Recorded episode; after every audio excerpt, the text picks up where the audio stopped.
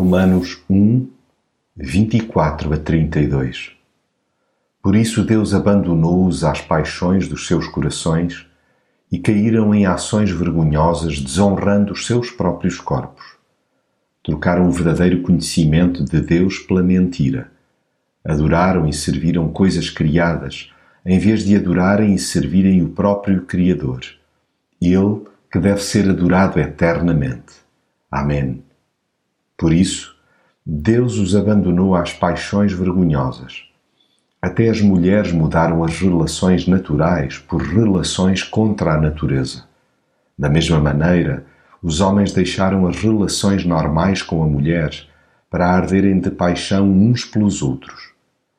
Caíram em ações vergonhosas uns com os outros e eles mesmos receberam o castigo dos seus erros.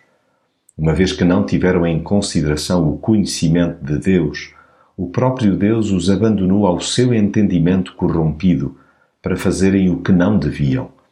Encheram-se de toda a espécie de injustiças, perversidades, ambições, maldades, invejas, crimes, desordens, mentiras, falsidades e calúnias. Tornaram-se maldizentes, inimigos de Deus insolentes, orgulhosos, arrogantes, intriguistas, rebeldes para com os pais, sem consciência, desleais, sem amor e desumanos uns para com os outros.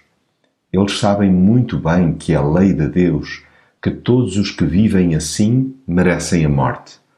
E não só fazem tais coisas, mas até aprovam os outros que fazem o mesmo.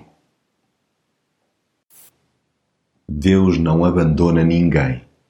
Apenas entrega as pessoas obstinadas à sorte por elas escolhida. Corações que buscam a autogratificação distanciam-se dele pelo próprio pé. A depravação humana é insaciável, ainda que essa busca incessante e desenfreada de prazer se venha sempre a revelar altamente insatisfatória. Mas quando o mapa de valores pessoais é invertido, os acidentes morais sucedem-se a uma velocidade vertiginosa. A honra, a prudência e a decência evaporam-se. Viver para o ego desagua em tragédia. Não admira que o corpo depois é que pague. Aí, cada um assuma a sua responsabilidade pelas consequências sofridas por essa desonra. Encostar Deus numa prateleira é, pois, um disparate completo virado-lhe as costas uma tontice absoluta. O pecado arruína a vida de qualquer um.